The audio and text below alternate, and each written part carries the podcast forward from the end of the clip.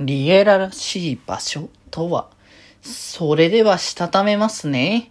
今日もさよならだより。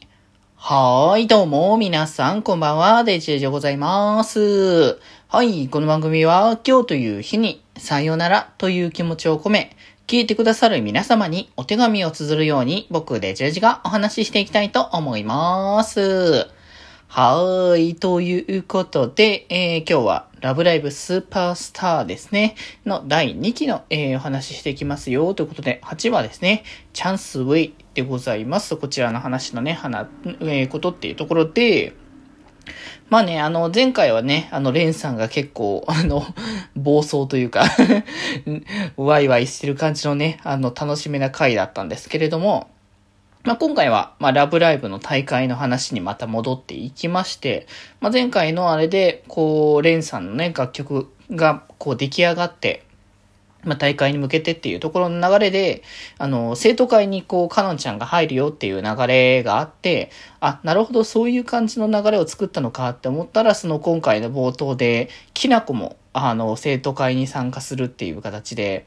まあなんか、リエラもなんか、こう1年2年とこう入って、で、それでそのリエラ以外のあのメンバーも含めて入っていくっていうので、まあ生徒会というものが、あの一つ形が、まあ、作られてきたっていうところ、まあだからやっぱね、こうでき、できてきている学校だからこそこういう形成も大事っていうところではあるのかなっていうところで、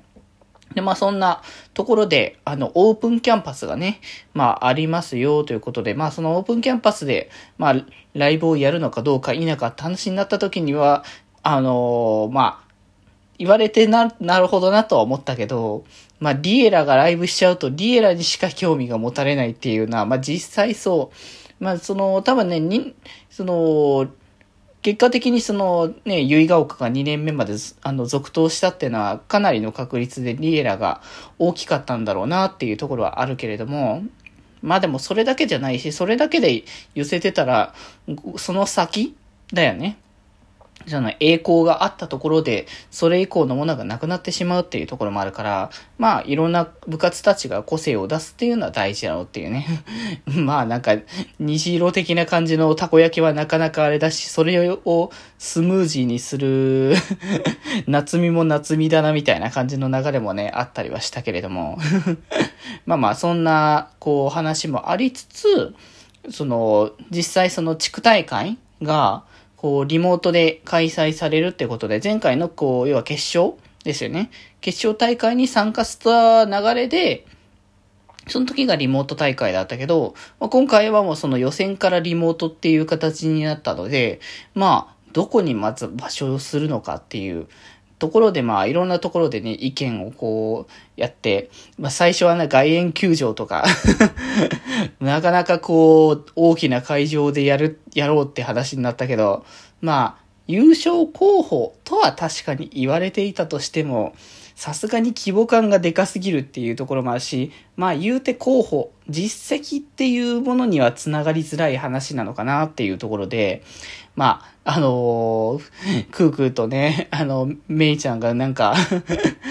意気投合しちゃったみたいな流れもあったけれどもね、それで。